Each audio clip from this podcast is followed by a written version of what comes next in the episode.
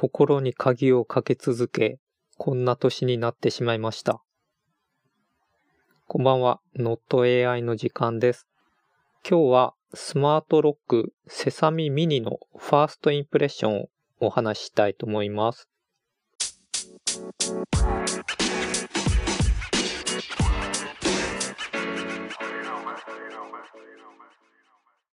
さあ、スマートロックですけども、ドアに取り付けると、えードアの鍵の開閉を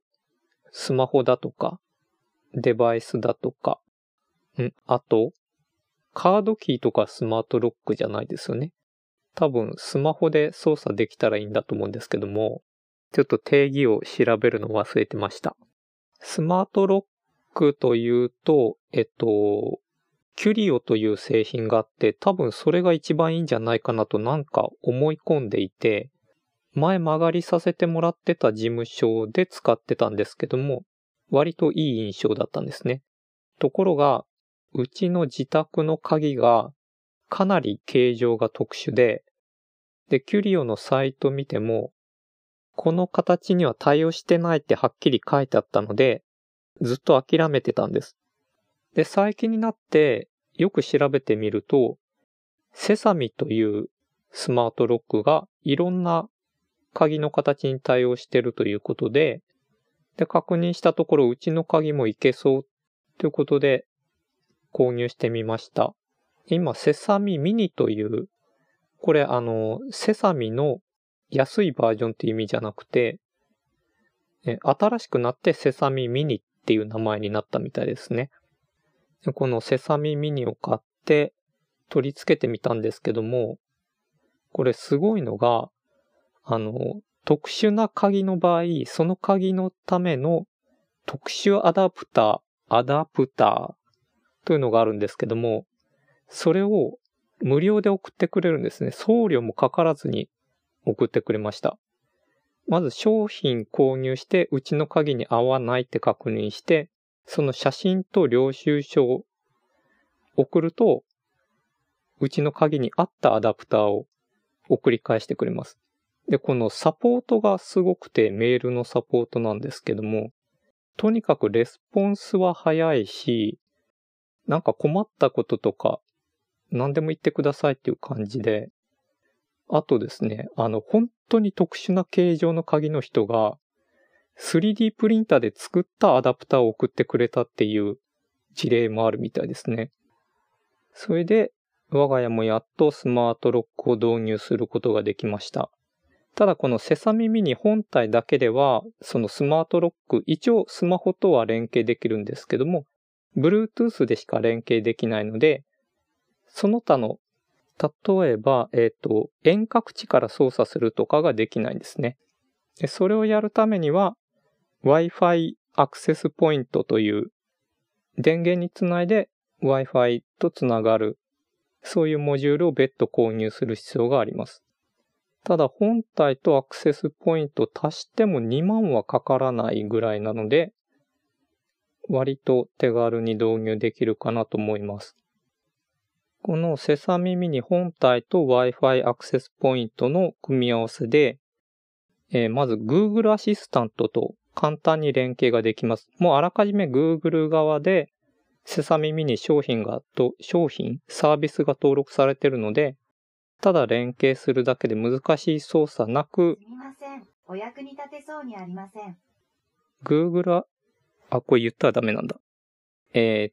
ー、アシスタントとですね、えー、連携をして、この声で鍵の開け閉めができるようになります。それから IFTTT、IFT、IFT とも連携してて、IFT の方にこのセサミのえサービスが登録されてるんで、これも簡単に連携ができます。なので、IFT を使って何かをトリガーにして鍵を開けるとか閉めるとかっていう操作ができます。ただちょっとセキュリティ的によくわからないんですけども、Google アシスト、お、言ったらダメなやつだ。えーこれをですね、Google のアシスタントで鍵を開ける場合には、えーパス、パスワード、パスコードを聞かれるので、その数字何桁かな ?8 桁ぐらいを喋らないといけないんですけども、まあそれあんまり実用的じゃないなと思ってて、ところが IFT から連携して開ける場合にはパスコードが不要なんですね。なので、えー、IFT って Google 大丈夫かな？のアシスタントとも連携できるので、えー、Google に声をかけて IFT 経由で鍵を開けるようにしたら、なんとパスコードが不要っていう、ちょっとその辺のセキュリティの考え方がよくわからないんですけども、えー、そういう仕組みになってます。ただこの IFT 経由もそうだし、Google アシスタントもそうかな。とにかく反応が遅いんですね。えー、スマホなり、えー、スマートデバイスに声をかけて、もしくは、えー、IFT のトリガーを何かしら操作して、そこから一回そのネットに出て、で、戻ってきてドアが開くので、ちょっとタイムラグがあって、いや、そうすると物理キーを取り出した方が早いなっていう感じになりますね。それから、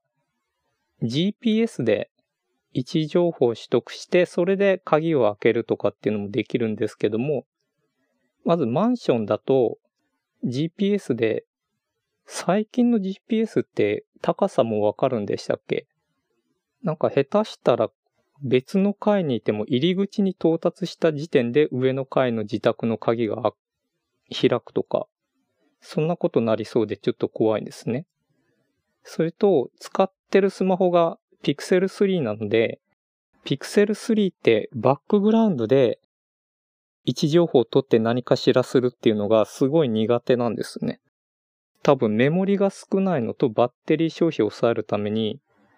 そういう設定になってると思うんですけども、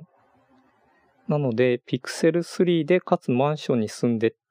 た場合は GPS で何かするっていうのは辛い気がします。あとは Bluetooth で、Bluetooth の信号の強度とかで開いてくれるといい気もするんですけども、ただどっちにしろセキュリティの考え方がちょっとわからないので、それが安全なのかっていうのが微妙ですね。なので、物理機最強だなと、改めて思うんですけども、もちろんいいところもあって、うちの場合子供がいて、まあ、時々留守番をさせるんですけども、この鍵が開いた閉まったっていうのをスマホに通知送ってくれるので、あ、子供が外出したなとか、家帰ってきたなっていうのがわかるのが便利ですね。あとは、鍵かけ忘れたかなとかっていう時に、遠隔地から鍵かかってるって聞くと、かかってるかかかってないか教えてくれるので、それもちょっと安心感があるかなと思います。あとは、鍵がなくて家に入れない時とかに、まあ、スマホをその時持ってれば、それで開けられるっていうのもいいのかなという気がします。ということで、えー、このネット経由で鍵の開閉がもうちょっと早くできれば、すごく使いやすいんだけどっていう感じなんですけども、まあ遠隔地にいる時に鍵の状況がわかるっていうのはすごく便利だなと思いました。あとは Bluetooth 何かしらハックして、例えば自分でコード書けばなんとかなるんだったらやってみたいんですけども、Bluetooth とか使えるんだったらいいのかなっていう気がします。という今日はセサミミニのファーストインプレッションでした。もうちょっと長く使ってみて気づいたことがあればまたお話ししようと思います。それでは。